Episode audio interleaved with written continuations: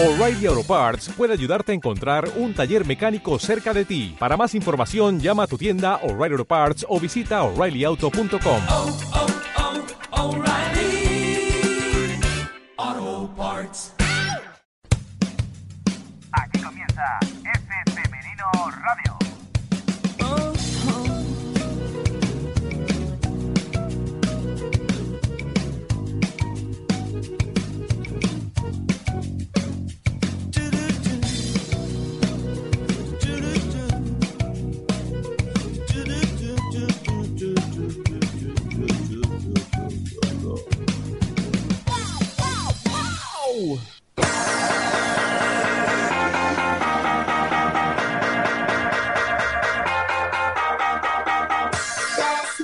Hola, ¿qué tal? Muy buenas, bienvenidos una semana más a F Femenino Radio. ¿Cómo están? Eh, mi nombre es Daniel Norte, ya saben, y junto a mí tengo a los dos mejores colaboradores que podemos tener en el mundo del fútbol femenino, Fran Rodríguez, Cesario Martín González Regueiro. Adelante, ¿cómo estás, Fran? Muy buenas.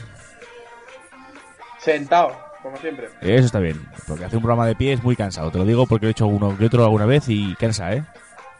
Sí, sí, por eso mejor tomar comodidades que, que estar incómodos. Eso es, siempre, siempre con las comodidades por delante. ¿Verdad que si dices sí? Y, ¿Qué? Espera, Fran, ¿qué? no, no, iba a decir que yo tan obvio como siempre. Hombre, tú con las obviedades por delante. Eh, imagino que también sentado estará Ceci, pero, pero con muchas ganas de empezar. Eso es, sentado, pero es que no me aguanto, no me aguanto, no me aguanto porque tengo unas ganas de empezar, que estoy por ponerme de pie ya y grabar el programa aquí con toda la fuerza. Eh, como tiene que ser.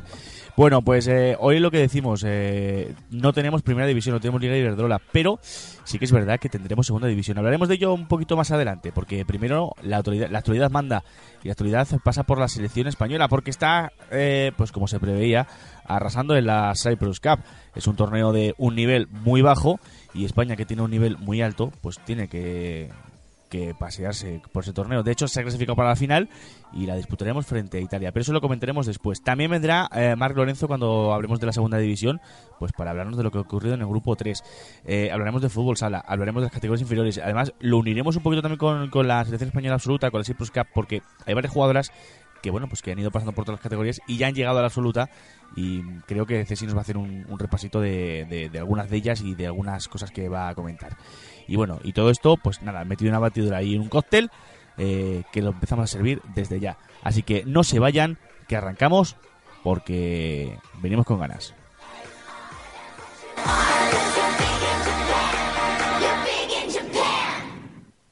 Estás escuchando F Femenino Radio. F Femenino Radio. F Femenino Radio. F Femenino Radio. F Femenino Radio. Femenino Radio. Un besito.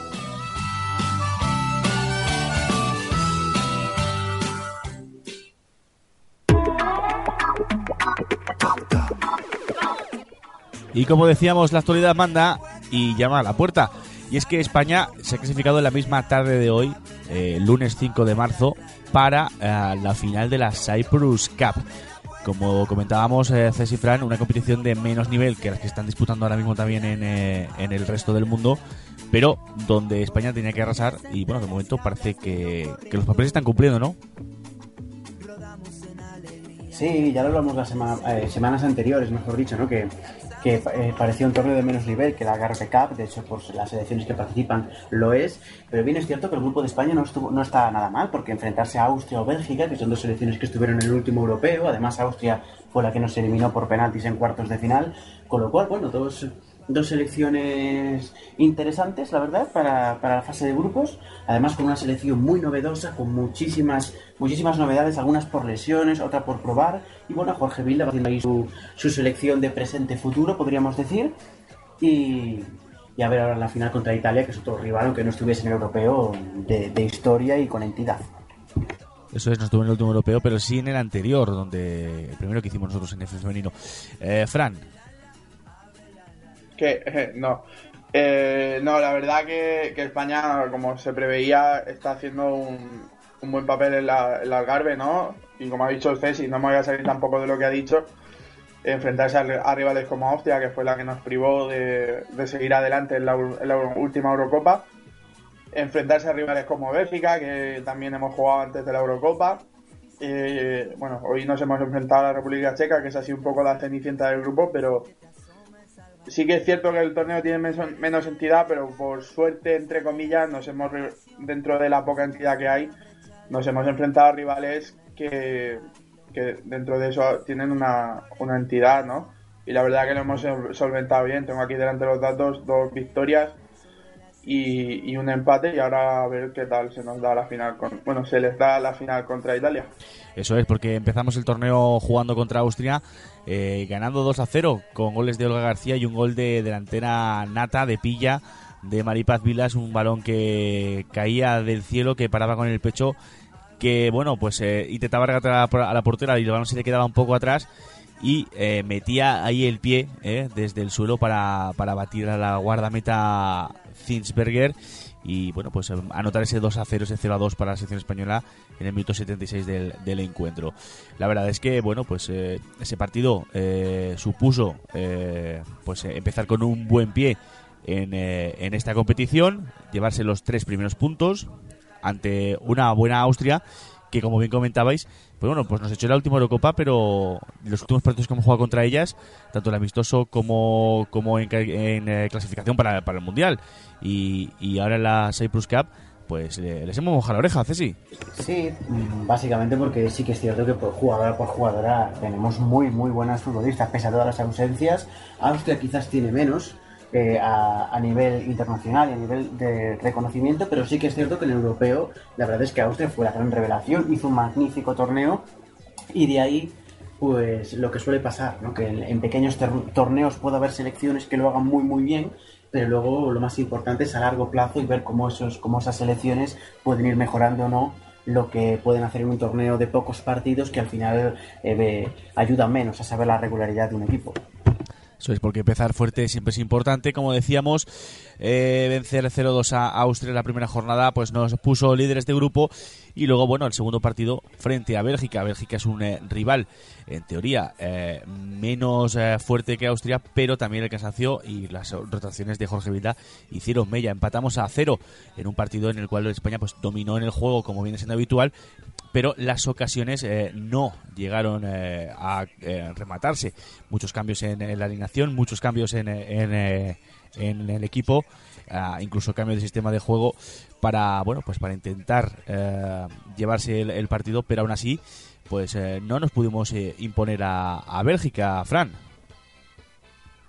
Bueno, sí, lo que tú dices, ¿no? Yo pienso que, que Bilda, pues este torneo se lo está tomando un poco para hacer probaturas.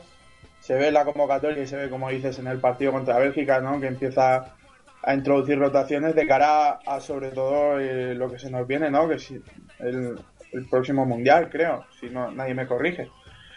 Entonces, Te bueno... corrijo porque es verdad. Sí.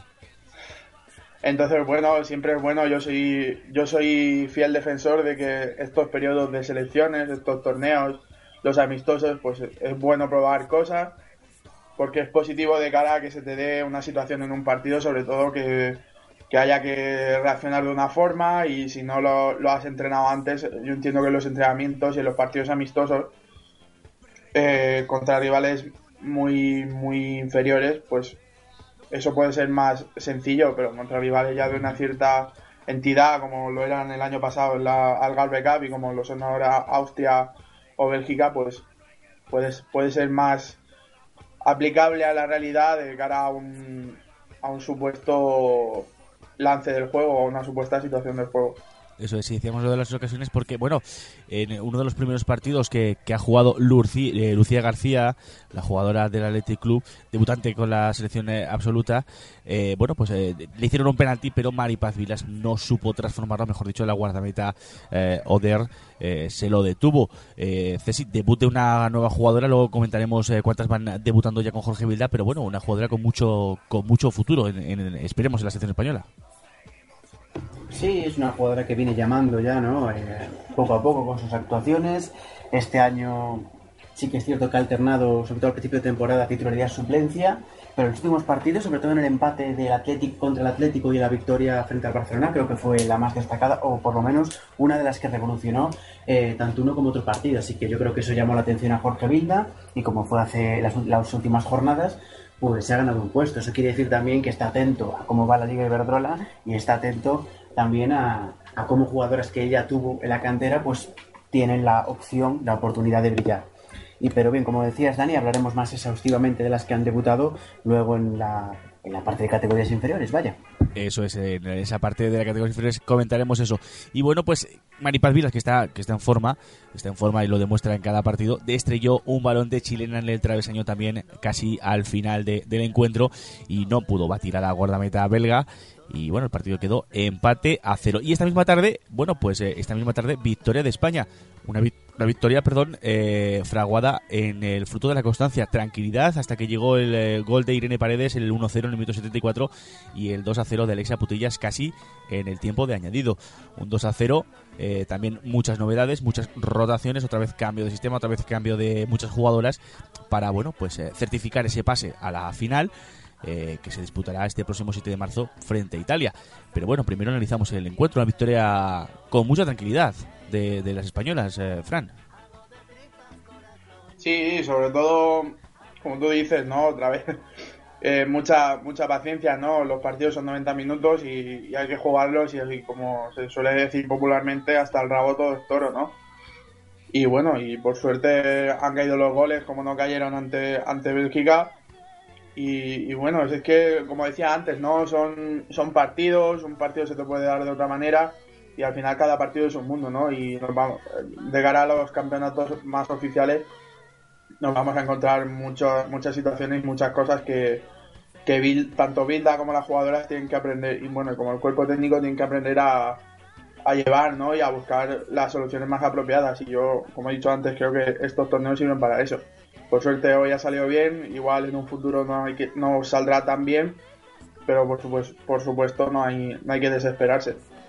Ni mucho menos, y es que España estuvo a punto de adelantarse un poquito antes de que lo hiciera Irene Paredes, precisamente con la misma jugadora, la exjugadora de la Real Sociedad y actualmente jugadora de la- del Athletic Club, perdón, exjugadora, exjugadora de la- eh, jugadora del Athletic Club y actualmente jugadora del Paris Saint Germain, eh, que bueno, pues eh, remataba un balón al palo en una salida de, de corners y bueno, pues estuvo a punto de adelantar a las españolas, pero finalmente eh, el balón no quiso entrar. Eso sí, minutos después sí que la misma jugadora remataba un excelente eh, servicio y llegaba ese 1-0. El 2-0 de Alessia Putellas eh, propició que, bueno, pues que Jorge Vilda tuviera, bueno, no vamos a decir la compasión, pero sí que es verdad que tuviera bien hacer debutar a una nueva jugadora de la selección española, en este caso Rocío de Galvez, que bueno, salía a los tiempos de añadido y, y, bueno, pues eh, se convertía en una nueva jugadora que debuta con, eh, con la primera plantilla, Ceci.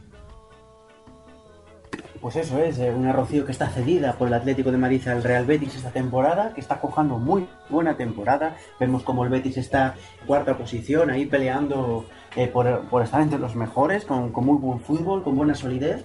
Bueno, y esa y ese, ese crecimiento, y sobre todo, pues que ya es una jugadora muy conocida por Jorge en las inferiores, donde confiaba mucho en ella, pues la ha hecho debido a las lesiones de otras compañeras entrar en la convocatoria a última hora y bueno, debutar que, que ya es, eh, que ya es importante, ¿no? Haber debutado unos minutitos y a ver si ahora tiene continuidad o no. Eso es, otro excelente partido de Lucía García con un balón que cuando parecía que iba a entrar también el travesaño, pues bueno, pues eh, rechazaba. Lo dicho, España que con esta victoria se sitúa y que es campeona de grupo en este en esta Cyprus Cup, en esta Copa Chipre que bueno, pues eh, finaliza en primera posición en el grupo B con siete puntos, eh, seguida de Bélgica con cuatro, Austria con tres y República Checa que finaliza con tres.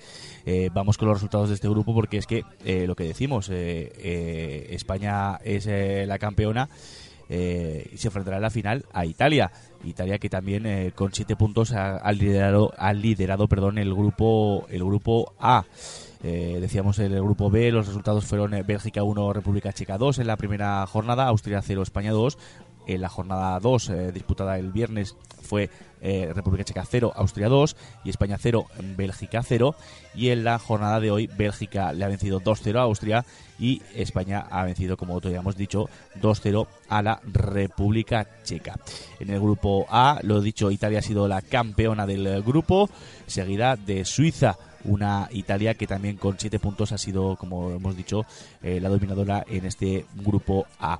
Eh, empezaba venciendo 3 a 0 a Suiza y mientras que Finlandia perdía 0-1 con el país de Gales.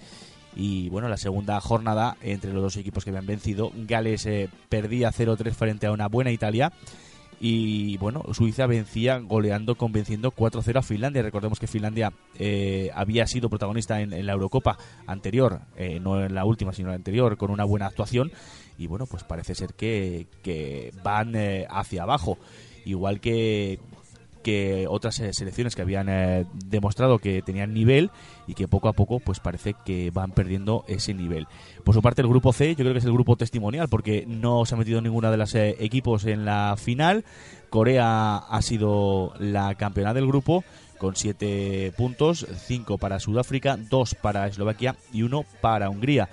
Lo dicho, la final este próximo día 7 entre Italia y España. Eh, ¿Cómo veis esa final? ¿Qué queréis que nos podemos encontrar por ahí? ¿Y cómo, qué, opciones vemos para, para España, tanto Ceci como Fran? Opciones eh, a España, pues yo le doy todas. Creo que, que el equipo está, está jugando muy bien, como ha comentado Dani muy bien con esos resúmenes que ha hecho de los partidos. Vemos como, pese a ser un grupo bastante novedoso, con jugadoras que se están adaptando, adaptando al sistema y todas las rotaciones de Jorge, el equipo mantiene, sobre todo, que es muy importante, una solidez defensiva. No ha encajado todavía gol. Eso es muy importante. Eh, vemos que el equipo crea, aunque no haya marcado en ocasiones como frente a Bélgica, el, equipo crea ocasiones.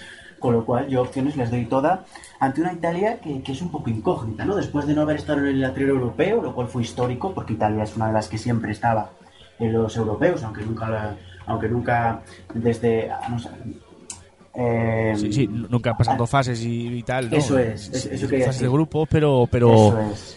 pero no llegando a, a las fases finales.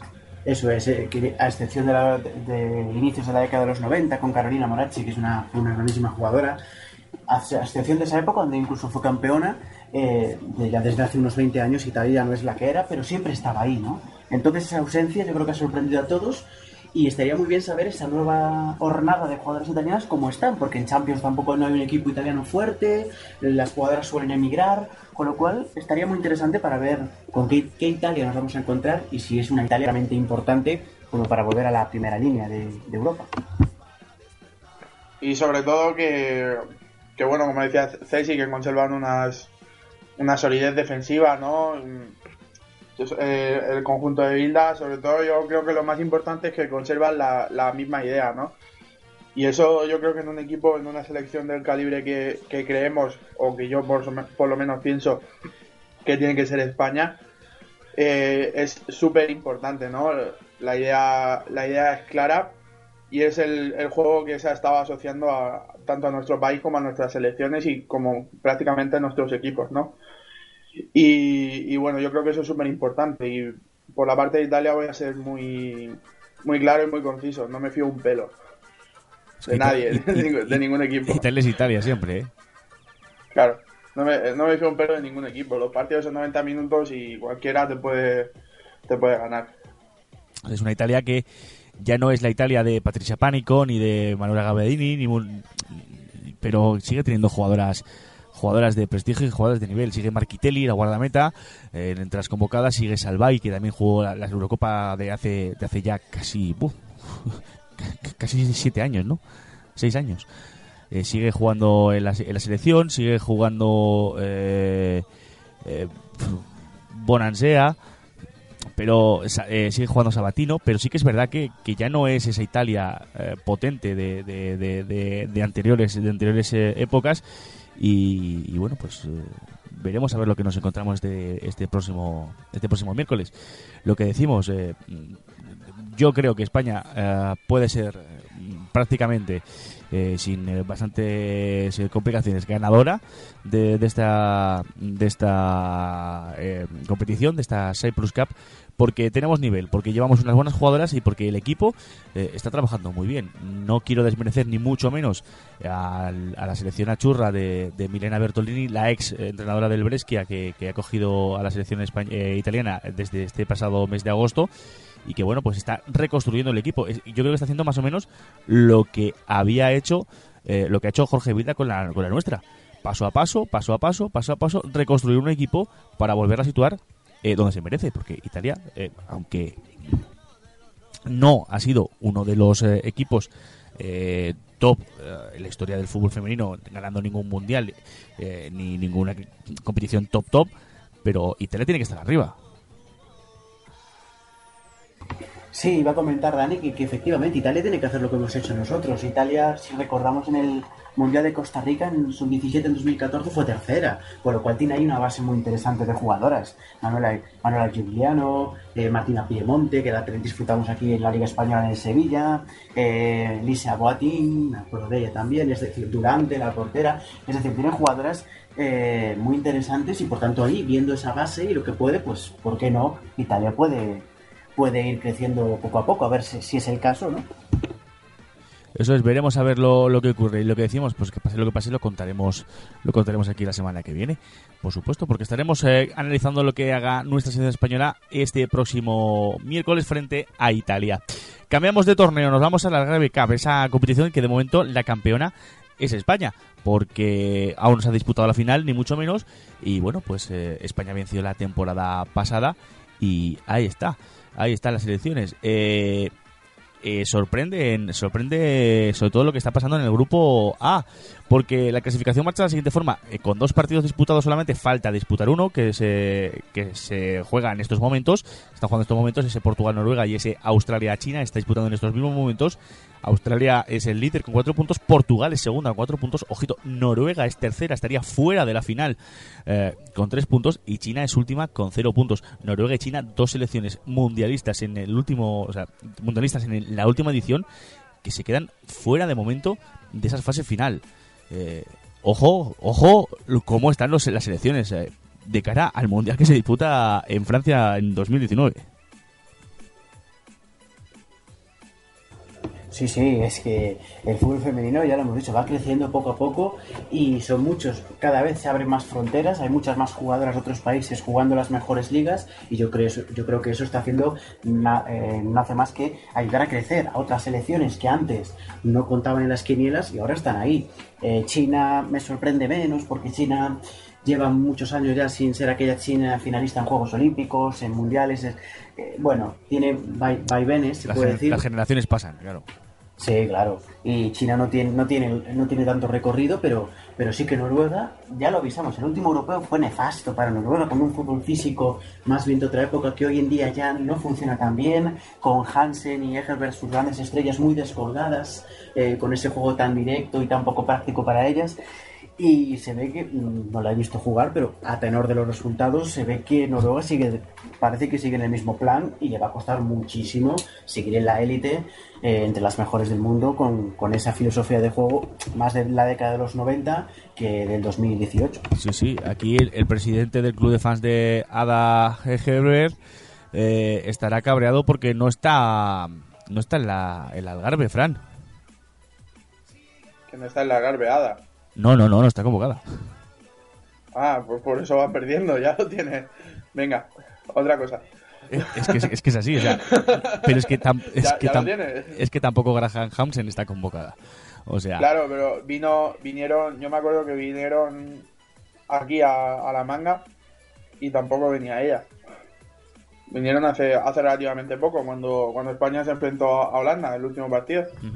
Y tampoco iba convocada. Pues ahí, ahí está la solución. Ya vemos por qué Noruega ya va está, ya, ya está, ya vemos por qué no lo vamos mal. Venga, otra cosa. A otra cosa mariposa. La verdad es que sorprende la convocatoria de, de Martin Sjögren, el ex eh, el seleccionador noruego, ex entrenador del Linköping. Ese Linköping que fue campeón eh, de la liga sueca eh, y anteriormente había, había sido también eh, campeón de liga con el Rosengard. O sea, un seleccionador que sabe lo que hace, pero que ha dejado fuera a sus dos mejores jugadoras. Sí que sí, sí que está Javi, eh, Javi eh, sí que está Zosner, sí que está Gerlopsen, sí que está Minde, eh, nombres que le sonarán a todos los oyentes, pero faltan esas dos, faltan las dos buenas. Sí, pero Sí, es cierto, pero bueno, igualmente en la Eurocopa estaban ellas y la verdad es que fue un auténtico desastre. O sea que no creo que sea eso, más bien yo creo que es, eh, falta mucho falta mucho recorrido ahí, creo yo. Claro, pero igual. Es que no, no tiene sentido, pero igual se, lo, se habrán tomado la Copa, la Copa Algarve en modo anecdótico. Pero no tendría sentido si quieren salir un poco de ese. de esa, entre comillas, debacle que hicieron en la, en la Eurocopa. Eso es. Entonces, entonces veremos a ver. Oye, cambiando de grupo, las que sí que se han tomado en serio son Suecia, ¿eh? Suecia campeona del grupo B, esperando a ver dónde disputa, qué disputa, si disputa la final o disputa otra otra fase clasificatoria. Eh, Suecia líder campeona del grupo C del grupo B con 7 puntos, Canadá segunda con 6 puntos, Corea tercera con 4 puntos. Y Rusia pues la Cenicienta última con 0 puntos. Una Suecia que bueno pues eh, sí que tiene jugadoras eh, de calidad, tiene a Blastenius, tiene a Slani, eh, tiene a Scheger, eh, vamos, que se la toma en serio eh, la Copa la Copa Algarve y la, el, nuevo seleccionador eh, de Suecia, Peter, eh, Peter Gerhardsson, que es seleccionador desde el pasado mes de septiembre, bueno, pues eh, parece que sí que se ha tomado la, Copa Algarve, pues como es, ¿no? Un torneo preparatorio para, para la fase final del, del Mundial. Fue la Eurocopa de Suecia fue algo parecido a la de a la de Noruega, ¿no? ¿Puede ser? El Mundial sobre todo de Suecia. El Mundial que hizo Sí, sí, Suecia fue, fue horrible. Sí, sí, tal Sí, sí, pero claro. yo, yo quería decir la, la, participación en la Eurocopa. Sí, sí, llegó a cuartos, sí, sí que llegó más que Noruega, pero igualmente una vez ahí el grupo era muy fácil, mucho más fácil que, de- que el de Noruega, con lo cual lo importante vino en cuartos y ahí naufragó totalmente, así que algo parecido, sí. Pues bueno, es, es, una, es una noticia importante, ¿no? Que Suecia vaya poco a poco renaciendo. Eso es. Mezclando esa veteranía, esa juventud, está haciendo las cosas bien también el seleccionador sueco. Y bueno, eh, Canadá, Canadá segunda, Canadá que siguen las de siempre, o sea, las de siempre son las de siempre. ¿eh?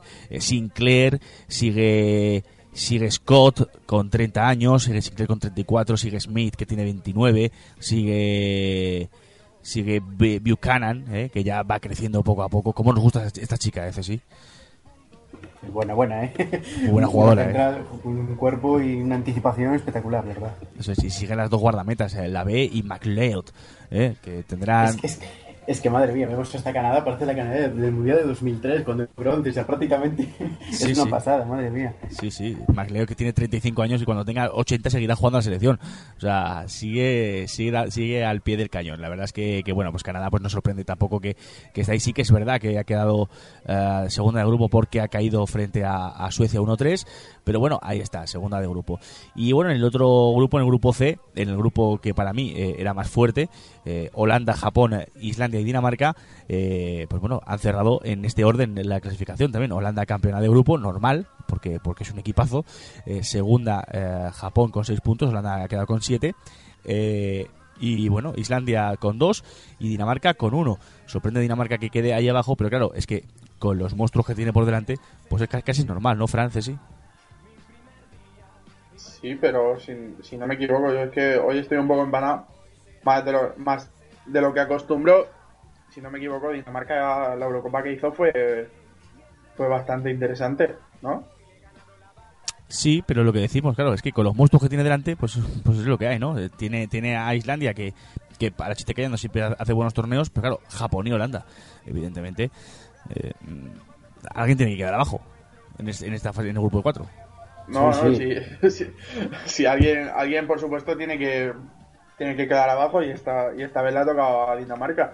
Yo estoy viendo y me ha llamado mucho la atención, nada más verlo, el que se reeditó la final de la Eurocopa y volvió a ganar Holanda. Precisamente. Sí, señor. Sí, eso es, y decíamos que además es un grupo muy interesante, ¿eh? Yo veo cuatro selecciones que si están en el Mundial, si se clasifican, son cuatro selecciones que pueden crear problemas. Holanda ya lo hemos visto, eh, que juega muy bien al fútbol, Japón es otro tanto de lo mismo, con muy buena técnica también. Eh, y luego Islandia y Dinamarca sí que es cierto que están un poquito también al estilo de Suecia y Noruega, pero sí que es cierto que tanto Dinamarca, Islandia menos, pero Dinamarca sobre todo en la Eurocopa hizo una gran Eurocopa, supo compaginar ese físico con también un- la técnica de arriba de Harder, que es una gran jugadora, Pernil Harder, Nadia Nadim, Sí, sí, sí. eh, bueno, tiene gente ahí arriba de mucho talento y que, que, está, que lo está haciendo muy bien, la verdad está cojando muy bien. Un grupo muy interesante a tener en cuenta, sí, sí. Es verdad, además eso es lo que dices, eh, tanto Harder como Nadine que siguen convocadas en esta en esta selección. Eh, hablamos también de, Islandia, que poco a poco se va regenerando también después de, de bueno pues un cambio generacional, aunque sigue Gunas Dottir, la maravillosa jugadora ah, de 27 años ya, que, que nos sorprendió en, en las últimas Eurocopas. Eh, Y bueno, pues eh, de los dos equipos fuertes, Japón paso a paso lo también pues regenerándose, porque bueno, eh, aunque siguen jugadoras de, de la talla de Kumagai, por ejemplo, o de Sakaguchi, o de Ibabuchi en la delantera, eh, pues bueno, pero poco a poco, pues claro, tienen que tienen que regenerarse, nunca mejor dicho, porque se ha retirado gente muy importante. Sí, sí, claro, es que no queda más remedio en el fútbol, es así. Para, para ser regular y estar en varios europeos y mundiales consecutivos hay que trabajar muy bien la base, hay que trabajar muy bien, eh, eh, em, ¿cómo se dice? Conexionar muy bien las veteranas con las más jóvenes y es un trabajo importante y que, hay que hacer poco a poco y todas las selecciones tienen que no solo eh, relacionar muy bien las distintas edades de las jugadoras, sino también cómo va, cómo va marchando el, el mundo del fútbol, cómo va evolucionando los estilos y, como digo, pues poco a poco el, estilo de toque, de técnica y sobre todo la igualdad creciente en, en muchos países está marcando una época de fútbol femenino muy interesante y tan interesante como como como, como indecisa, ¿no? Es decir, ¿qué puede pasar? Pues la verdad es que después del, del, europeo- del último europeo yo no me atrevo a dar apuestas. ¿eh? No, la verdad es que, la verdad es que no. Eh, evidentemente, eh, no va a salir una Maresagua, porque eso va a ser complicado que salga ahora mismo una Maresagua de, de Japón, pero sí que se tienen que volver a, regenerar. Y bueno, Países Bajos, Holanda, que bueno, pues que ha venido a arrasar la Algarve, eh, todo lo que toca parece que lo convierte en oro. Y bueno, veremos a ver lo que, lo que pasa en esta final, porque Holanda se va a meter en la final, sin lugar a dudas, después de- del excelente torneo que, que está haciendo, eh, tiene que meterse en la final. Y bueno, pues eh, entre Martens, eh, Van Lunteren, Jensen, De Graaf, que está en un estado de forma espectacular, yo qué sé, todas las jugadoras que, que- están a, tope, ¿no? Eh, Spitze, que está muy bien. Holanda, Holanda candidato a todo. Sí, yo no, no lo descartaría, no lo descartaría para nada, ¿no? Ya nos sorprendió en esa Eurocopa que sí que es cierto que jugaban en casa y bueno, tenían ese, ese blues del que tanto se habla, pero, pero sí que sorprendió con un estilo de juego bastante atractivo, bastante eh, bastante asociativo, ¿no? Con, un, con unas bandas con Van de Sanden y, con Martens tremendas y con un centro del campo eh, con Grenen, con Spitze y con Van de Donk que, madre mía, era, era una delicia ver a, ver a Holanda. Y, sí, ya, ya lo han demostrado el Algarve y seguro que si, si la cosa no decae, lo demostrarán en los próximos campeonatos. Y, y lo que viene detrás, pues según he estado viendo, he estado leyendo, tampoco, tampoco es malo. O sea que creo que tenemos Holanda para rato. Eso es, tenemos Holanda para rato. Por cierto, han finalizado ya los dos encuentros que estaban en juego, ese Portugal-Noruega y ese Australia-China, con el idéntico resultado. Portugal 2, Noruega 0, goles de Claudia Neto y de Diana Silva, a pase de Claudia Neto, la exjugadora del eh, Praisa Zaragoza. eh, y eh, Australia 2, eh, China 0 con goles de Logarzo y de Kerr. Eh, ambos eh, equipos finalizan con 7 puntos, tanto Australia como Portugal, los mismos que Suecia y los mismos que Holanda. Eh, bueno, veremos a ver quién juega esta, esta fase final, porque de momento, eh, con cuatro selecciones eh, con 7 puntos, eh, cualquier cosa puede pasar. Y tanto, y tanto. Esto, eh, lo que hemos dicho antes, cualquier cosa y más tal como está ahora mismo todo. Así que veremos finalmente cómo termina, pero, pero como digo, muy interesante y, y a ver, a ver, a ver quién, quién nos sucede. A ver quién es el, efectivamente, quién es el que sucede a España como campeón de este prestigioso torneo. Por cierto, también se ha celebrado un tercer torneo, se está celebrando un tercer torneo, es la She Believes Cup, esa competición que juegan los cuatro mejores equipos del mundo para mí, sin lugar a dudas, Inglaterra, Estados Unidos, Alemania y Francia. Fíjate si está todo tan igualado, que es que en la primera jornada, pues hubo todo empates, y es que eh, Estados Unidos empató con eh, Francia y Alemania empató con Inglaterra, y bueno, después eh, Inglaterra vencía 4-1 a Francia, y Estados Unidos ha vencido 1-0 a Alemania. Para este próximo miércoles tenemos ese Francia-Alemania, un buen partido entre dos selecciones europeas que están disputando esta, esta competición, está haciendo muy bien, y a la una de la madrugada Estados Unidos-Inglaterra. un Estados Unidos que, bueno, pues si hablábamos antes de la selección japonesa y de algunas selecciones por ahí que se van regenerando, eh, la selección estadounidense también está haciendo lo propio y, bueno, pues paso a paso sigue demostrando que es una buena selección. Sí, sí, por supuesto. Es que Estados Unidos también, igual que el resto, tiene que ir ya eh, haciendo un poquito de regeneración porque tenía, tenía un gran bloque eh, cu- cuando fue campeona del mundo en, en, 2000, eh, en 2015. Pero, pero claro, ese bloque había jugadoras pues que bueno, ya tenían su edad, ¿no? Abby Wambach que ya ni está, Carly Lloyd que es una gran jugadora pero ya va teniendo también su edad, Alex Morgan que poco a poco también se va llegando a los, va llegando a, los 30, a, a la treintena, eh, Sidney Leroux, bueno, etcétera, ¿no? Es decir, eh, creo que Estados Unidos, al igual que el resto, necesita pues una nueva generación, una nueva jornada de jugadoras que pueda suplir y pueda seguir manteniendo a Estados Unidos en la primera, en la primera posición mundial. Sí que es cierto que cada vez le, va- le está costando más a Estados Unidos, eh, cada vez está, me está teniendo más problemas para, para el juego más habitual suyo de años anteriores y ahora pues también está intentando, al igual que está intentando Alemania, al igual que estamos intentando nosotros, al igual que está intentando Holanda, por ejemplo, está intentando también eh, incluir ese fútbol de toque y poco a poco, pues con esas jugadoras que van saliendo como Piuch, ojito a Piuch, que yo creo que es el, no sé si ahora estará convocada, Sí, sí. pero sí, sí, sí. pues Piuch yo creo que es el, vamos, eh, yo apuesto que va a ser una de, de las de los nombres propios del fútbol femenino mundial, si ya no lo es ahora mismo, eh, vamos, en poco tiempo. Luego también Ashley Sánchez, eh, bueno, hay jugadores ahí interesantes de la cantera que hemos visto en los mundiales inferiores y poco a poco pues irán llegando, e irán acoplándose a una selección que está como siempre obligada a ganar siempre, a ganarlo todo. Efectivamente, porque decíamos en el, en el pasado mundial que solo les vale ganar, pero ya no está solo. Eh, Fran.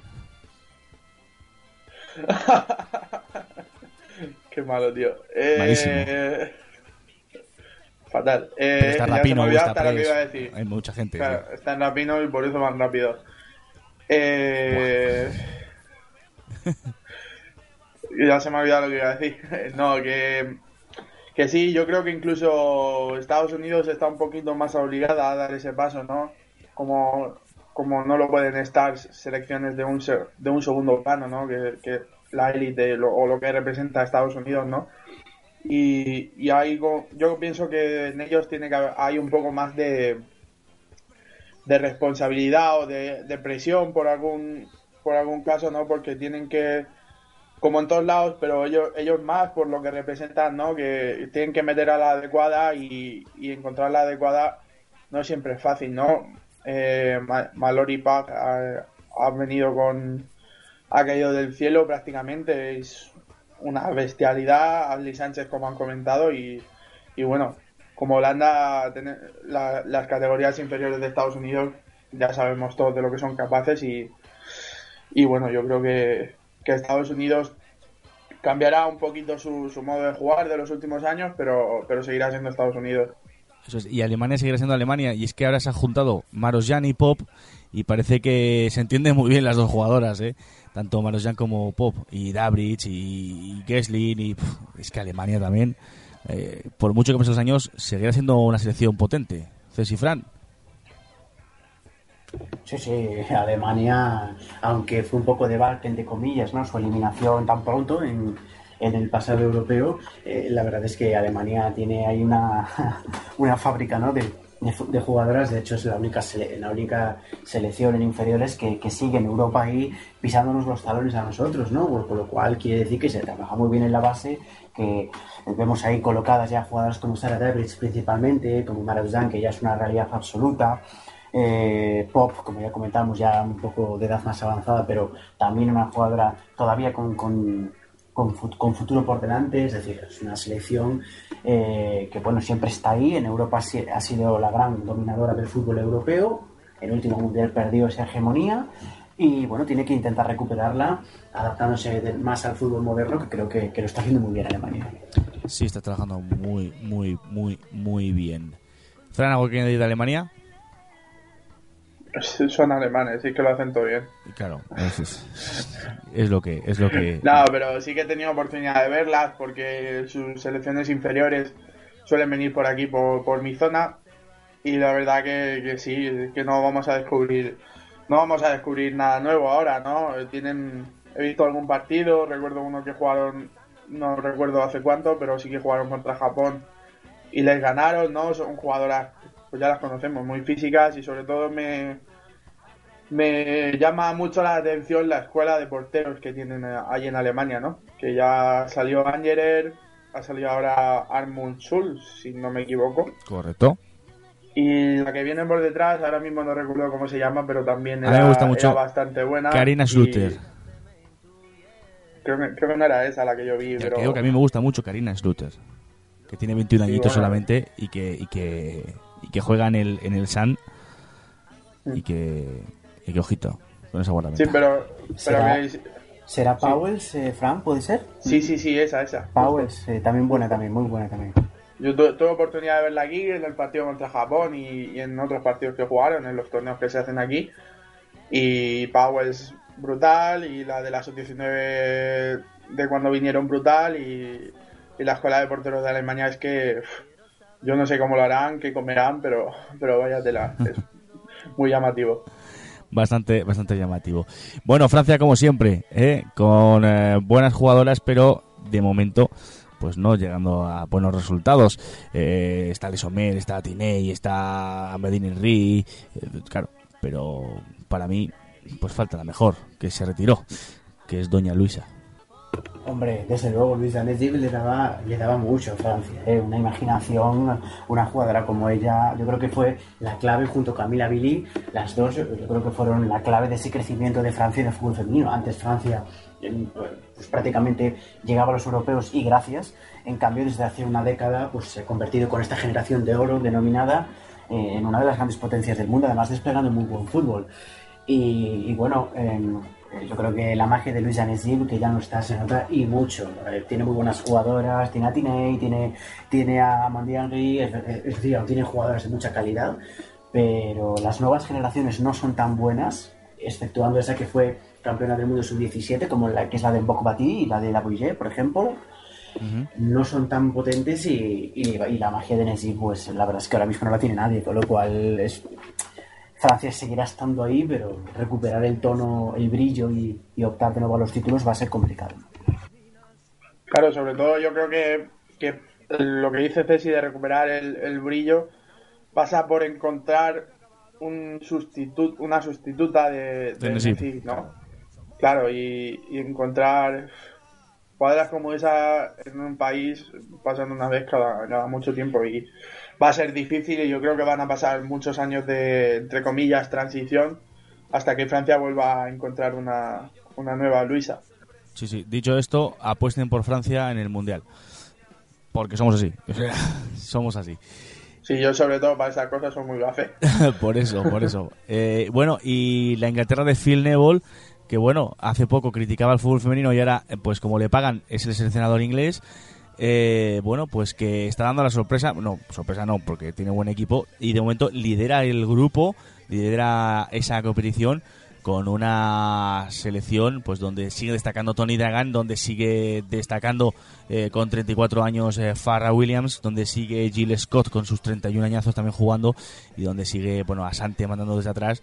Y bueno pues eh, con, con un buen equipo, una mezcla entre veteranía y juventud y donde cada vez eh, tiene más peso eh, Nakita Parris. Sí, gran, gran jugadora, Nikita Parris. Nikita ¿eh? Parris, perdón. He dicho Nakita, Sí, Nikita Parris. Sí, sí, no, no, gran jugadora, ¿eh? Yo la, la, la vi hace, hace unos añitos, cuando veía algunos partidos de la Women's Soccer League, la vi cuando estaba en el, en el Everton, antes de fichar con el Manchester City, y la verdad es que era, es una pasada, es una auténtica pasada de jugadora. Eh, las, las selecciones inferiores no tenían un gran conjunto alrededor como para llegar el- a las fases finales y por eso nunca estaban en, en el 11 del torneo ni similares, pero sí que es una jugadora de mucho nivel que lo está demostrando en absoluta, que tiene velocidad, tiene calidad y también tiene gol, con lo cual cumple las- los tres requisitos de, para ser un puñal y para ser una jugadora muy importante arriba y poco a poco pues está ahí con jugadoras como Tony Dagan, como Farah Williams, eh, eh, Karen Carney, bueno, rodeada con esas, de esa talla de jugadoras pues también es mucho más fácil crecer. Pues sí, es muchísimo fácil crecer rodeado de estas buenas jugadoras. Precisamente hablando de crecer, vamos a hablar de las categorías inferiores, que Ceci nos tiene preparado un dossier de los importantes y de los buenos. Venga, vamos con ello.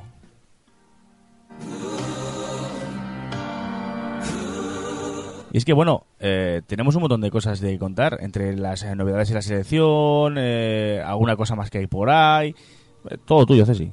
Pues sí, tenemos eh, un par de novedades, eh, concretamente esas jóvenes que están asomando la selección absoluta de Jorge Vilda, que, de las que hablamos mucho además en los últimos años aquí en FF Femenino Radio en esta sección precisamente. Y bueno, también esa sub-17 que ya se prepara para la ronda élite, que es inminente. Este 8 de marzo arranca, así que ya en unos días la tenemos, incluso puede que esté, eh, ya haya arrancado cuando estéis escuchando este programa. Así que vamos a vamos por orden, vamos a empezar con, con las peques que están asomando a la absoluta, Dani. Perfecto, cuéntanos. Porque la última ha sido Rocío Galvez, la anterior fue Lucía García, pero bueno, hay un montón de, de jugadoras que están empezando a, a asomar cabeza. Eso es, concretamente, de las que han ido a la Cyprus Cup eh, en esta ocasión, cuento con cinco jugadoras que han estado eh, hasta hace un par de añitos en, en las categorías inferiores y que han conseguido los mejores resultados para, España en las inferiores. Recordemos ese subcampeonato del mundo en Costa Rica y ese campeonato de Europa en el año, un año después, en 2015, pues varias de representantes ya están asomando en la absoluta de Jorge Vilda. ¿Qué sería si no estuviese Jorge Vilda en la absoluta? Porque él, las conoce muy bien, sabe lo que pueden aportar y apuesta por ellas. Seguramente, igual con otro seleccionador, les costaría mucho más dar ese pasito, pero bueno, con Jorge, al, al saber cómo, cómo juegan ¿no? y lo que pueden aportar al equipo, pues le está dando mucha oportunidad. Sobre todo gracias también a algunas lesiones, sí que es cierto, de jugadoras importantes que no han podido acudir a la cita. Y bueno, ¿quiénes son esas cinco jugadoras? Pues son Sandra Hernández, actual eh, jugadora del Valencia y ya habitual en algunas, convocatorias anteriores, lo mismo que Aitana Bonmatí y Patrick Guijarro, ambas del Fútbol Club Barcelona. Ojito a la temporada de Patri, por cierto, así entre comillas lo voy a, lo voy a poner entre paréntesis, ¿no? Porque Que, que no lo escuche tampoco mucha gente porque igual no se han dado cuenta. eh, Eso es, pero madre mía, uf, vaya temporada de Patri con el Barça.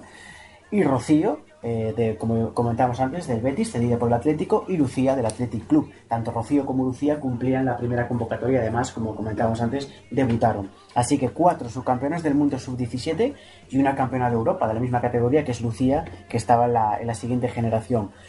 Y vamos a repasar cuáles fueron su- sus aportaciones, concretamente frente a Austria, que ganamos 2-0, con Patrick Guijarro titular y Sandra saliendo desde el banquillo, concretamente por la propia Patrick.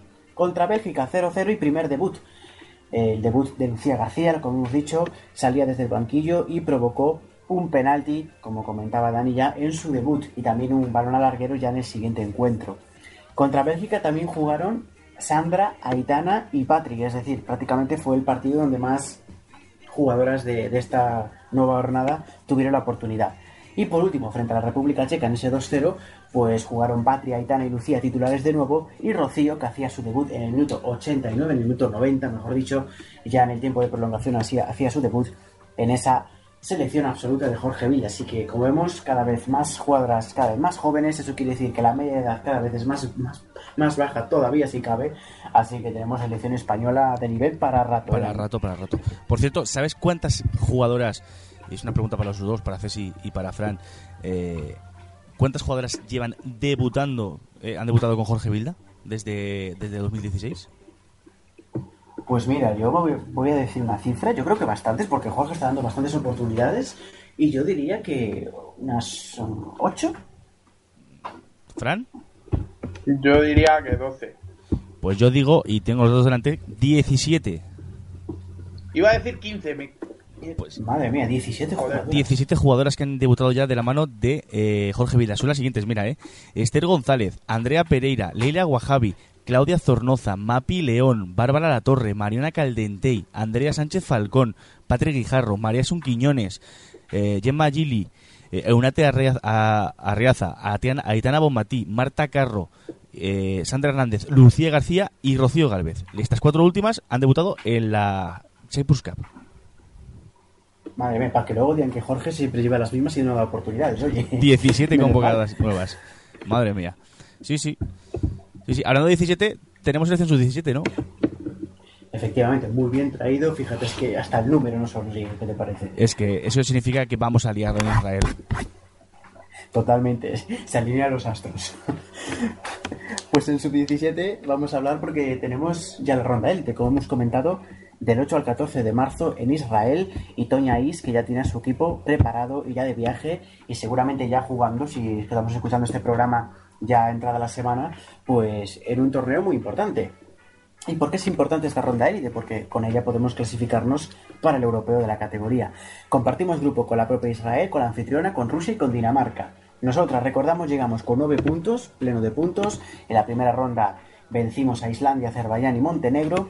Y los partidos son contra Israel el 8, debut a las 2 de la tarde en el National Team Complex de Sefajim.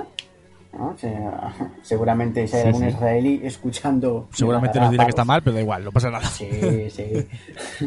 Israel llega con tres puntos, además. Ganó a Croacia la primera fase y perdió contra Suecia y Rusia. Precisamente Rusia, de nuevo le vuelve a tocar a Israel y también a nosotros. Y es nuestro segundo rival, el día 11 de marzo, concretamente también a las 2 de la tarde.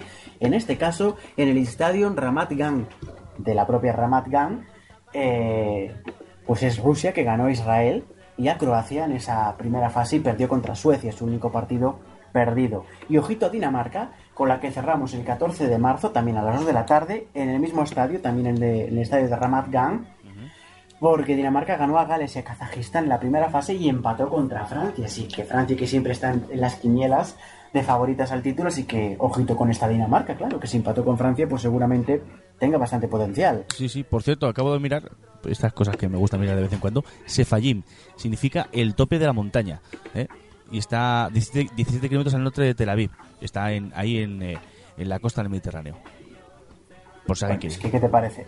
UFF femenino, tenemos en UFF femenino radio también, tenemos de todo, fútbol femenino, tenemos geografía. Sí, sí, sí, sí.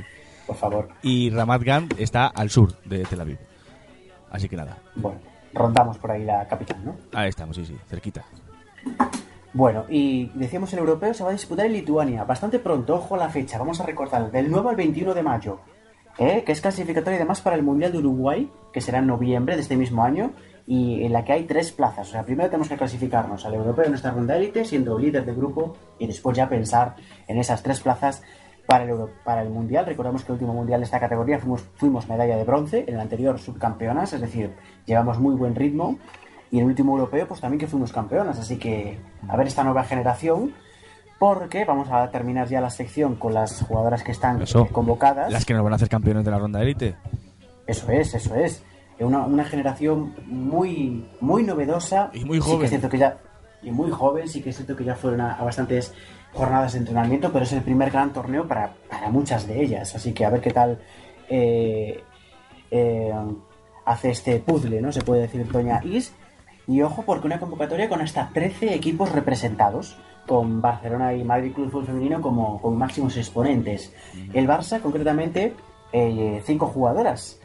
Aporta Hanna Fernández, Aida Esteve, Bruna Vilamana, Ainhoa Marín y Claudia Pina, que ya estuvo también en ese Mundial Sub-17. Eso es. El Madrid Club de Fútbol Femenino aporta cuatro. Alejandra Bernabé, Leire Peña y dos jugadoras que ya han disputado bastantes minutos con el Madrid en Primera División, Mabel Ocolle. Y luego, pues el resto de equipos tienen una representante. El Athletic a Naroa Uriarte, el Granada Tenerife a Paola Hernández, el Zaragoza Club de Fútbol Femenino a Salma Parayuelo, el Oviedo a María Méndez, el Sporting Plaza de Argel a Eva Navarro, otra también que ya estuvo en el pasado mundial, igual que Catacol del Collerense, del Logroño Ana Tejada, la mediocentro, del Sporting de Gijón, la guardameta Paula Suárez, hija de la seleccionadora, como ya hemos mencionado varias veces, de la, de la Urrera Paula Arana, muy buena jugadora, por cierto, Nuestra Señora de Belén, Iria Castro, y del Juventud Jerez, Teresa Mérida. Hombre, pues un equipazo. Un equipazo. Pues pinta, pinta muy bien, la verdad. A ver, a ver qué tal. Eso sí, hay que tener en cuenta que, que, claro, que, que- que Dinamarca eh, está bien, que Rusia, ojito con Rusia también, que la puede liar, y que Israel juega en casa. Así que eh, hay que tener cuidado con todas, ¿eh? Sí, e ir, como dice el, el Cholo Simeone, partido a partido, porque esta ronda élite es difícil. Eso es, y pasito a pasito. ¿Algo más?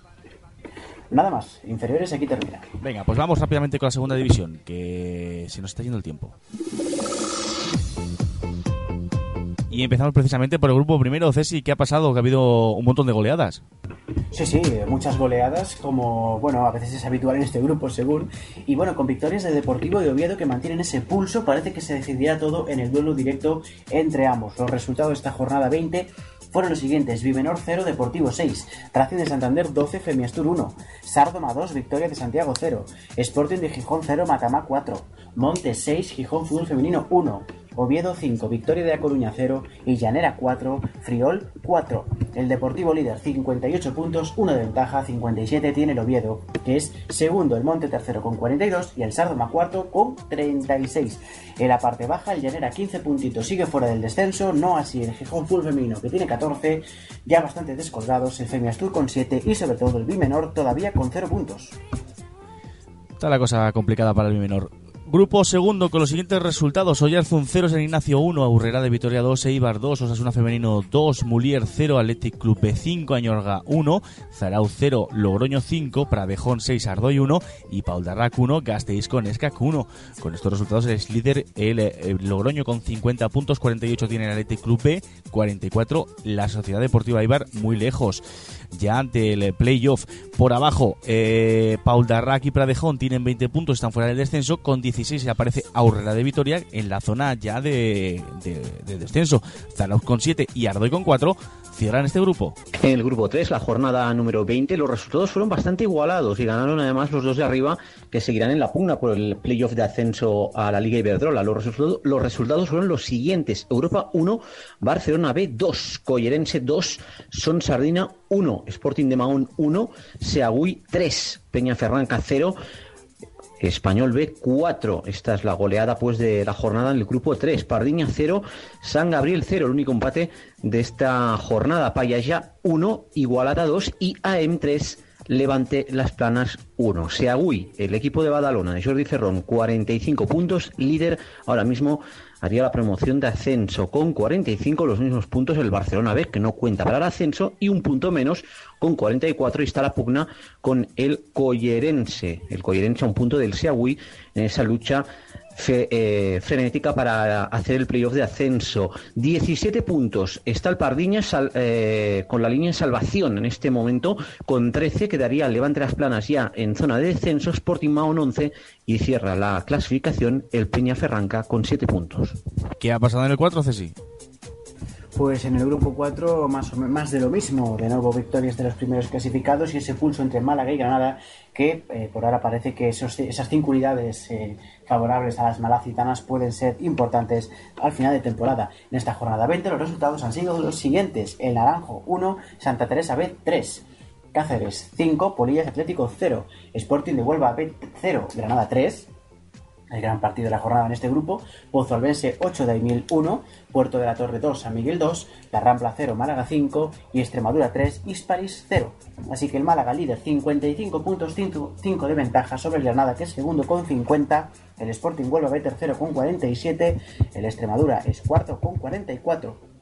En la parte baja, ojito, muchos equipos implicados, San Miguel 18, Pozo Albense 17 y Puerto de la Torre con 16 que le vale para estar fuera del descenso, pero no puede descuidarse porque con 16 también está el Hispalis décimo segundo, con 9 el Polillas Atlético y con 6 Daimiel.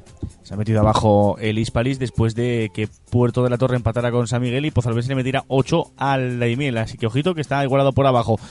Eh, lo que no está igualado por arriba es el grupo 5 porque tenemos equipo de playoff ya. Fran. Habemos equipo de playoff, sí, es el Club Deportivo Tacón, que con 53 puntos pues le saca le saca casi 20 al, al no, más. 20, 20, justos. 20, al Parquesol. 20 justos, a- sí, a- es que estaba mirando los, los equipos de abajo y eran todos filiales. El siguiente es el Parquesol que le saca 20 puntos justos y ya Que pues, además, el Parquesol tiene nuevo entrenador. Además el Parquesol tiene nuevo entrenador, es Rubén Jiménez, un viejo conocido. Un buen amigo nuestro, es verdad.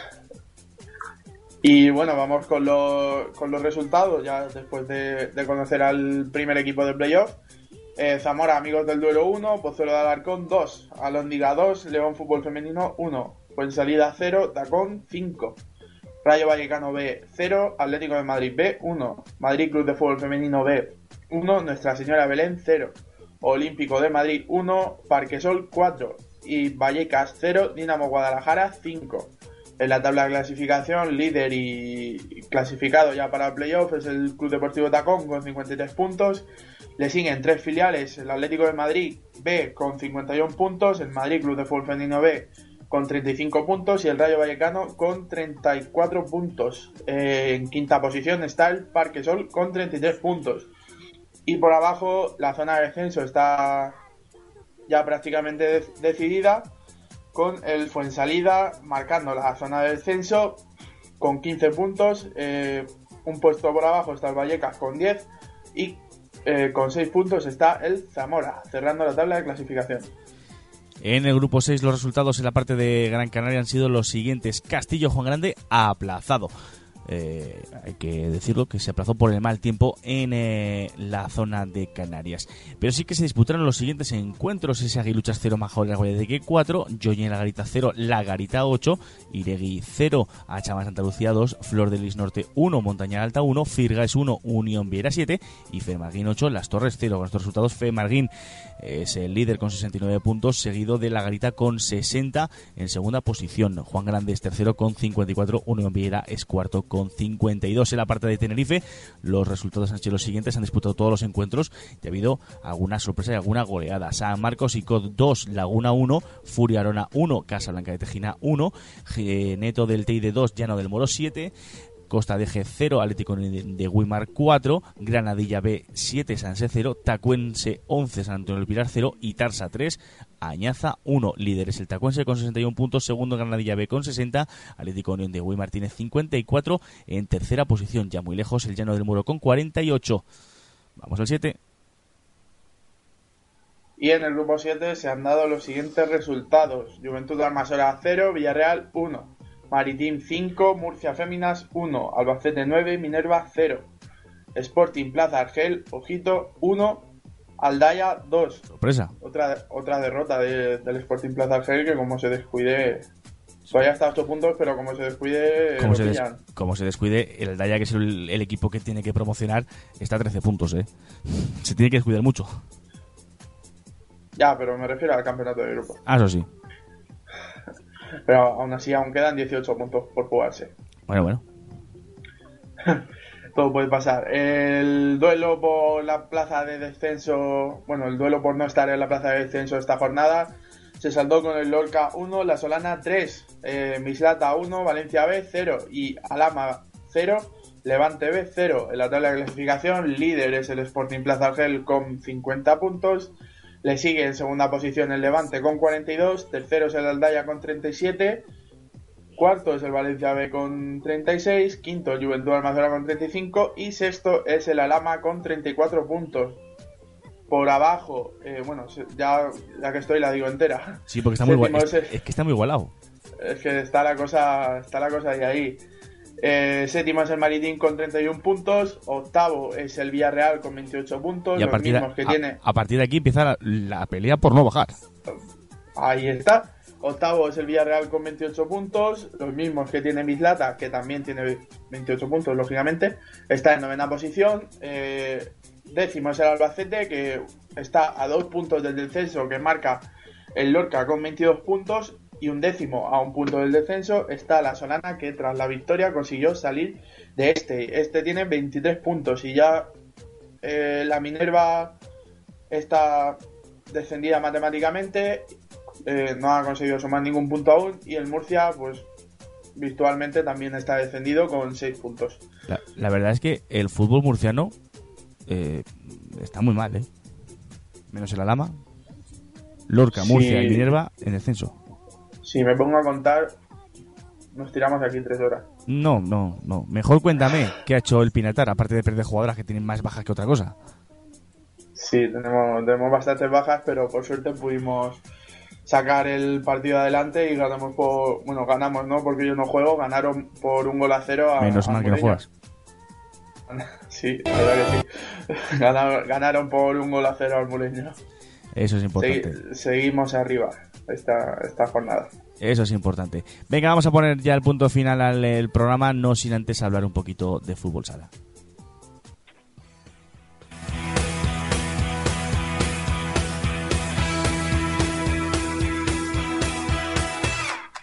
Y es que hemos tenido jornada, por supuesto, en fútbol sala con estos resultados: Orense 2, Majadahonda 2, Alcorcón 1, Universidad de Alicante 2, Guadalcacín 4, El Pozo de Murcia 2, Pescado Burela 3, Aravalcarnero 3, sorpresa. aunque el Burela es un buen equipo, pero tropezó el líder. Leganés 1, Peñas Plugas 1, Jimbe Roldán 6, eh, Ciudades Burgas 0, Melonazo al canto, Pollo Pescamar 6, Cádiz Polideportivo 3 y el Soto del Real Móstoles fue suspendido. Con estos resultados es líder el Universidad de Alicante, que ha cambiado el liderato con 45 puntos, 44 Atlético Navalcarnero, 43 el Jimbe Roldán, el equipo melonero. Cuarto es el Pescatero, en este caso el Burela Rubén con 42 puntos. Por abajo tenemos fuera el descenso de Gualcacín con 14 puntos y en la zona de quema, la zona roja, la zona que se van a la segunda división, tenemos al Soto del Real con 11 puntos, Ciudades Burgas con 5 y Cádiz con solo 2 puntitos. Pues se nos ha ido el tiempo, porque teníamos más cosas pendientes, pero amigos, el tiempo se nos va. Fran, Quería hacer un apunte sobre fútbol sala. cuéntame. Porque Jimbe Roldán, el equipo de mi tierra, ha fichado a la mejor jugadora del mundo de fútbol sala. ¿Ah, sí? a, Vanessa, a Vanessa Pereira, sí, sí. Pues hombre, pues entonces eh, vaya melonazo que ha fichado. Eh, claro, has, has apuntado lo del melonazo y ya digo. Yo lo vi el otro día por redes y es un fichaje bastante, bastante, bastante que, de que va muy en serio. hombre, hombre, hombre, es que está cerquita, está cerquita de arriba, está cerquita del, del título. Bueno, Fran, aprovecho para despedirte esta semana que viene, señor. Un placer, Hasta ¿eh? la semana que viene, señorito. Un placer. Ceci, lo mismo dicho, ¿eh? Un placer enorme. Igualmente, como siempre, y bueno, para la semana más y mejor. Este programa no ha habido primera, pero ha sido un programa Pero muy completo. extendidito Sí, sí. y con, con mucha historia y con mucha geografía también. Eso es. Por cierto, espero que todas las semanas sean así. Y tú y yo sabemos por qué. esperemos, esperemos. Venga. Esta semana ha sido grandiosa. Venga, una semana muy buena. Venga, hasta la semana que viene. Nos vamos volando. Adiós. y sentir que ya no queda veneno y vivir porque ya no me hace falta valor y volar y volver a ser yo mismo de nuevo y vivir volando, volando junto a ti. Hola, soy Pedro Malavia y te invito a disfrutar en F Femenino Radio.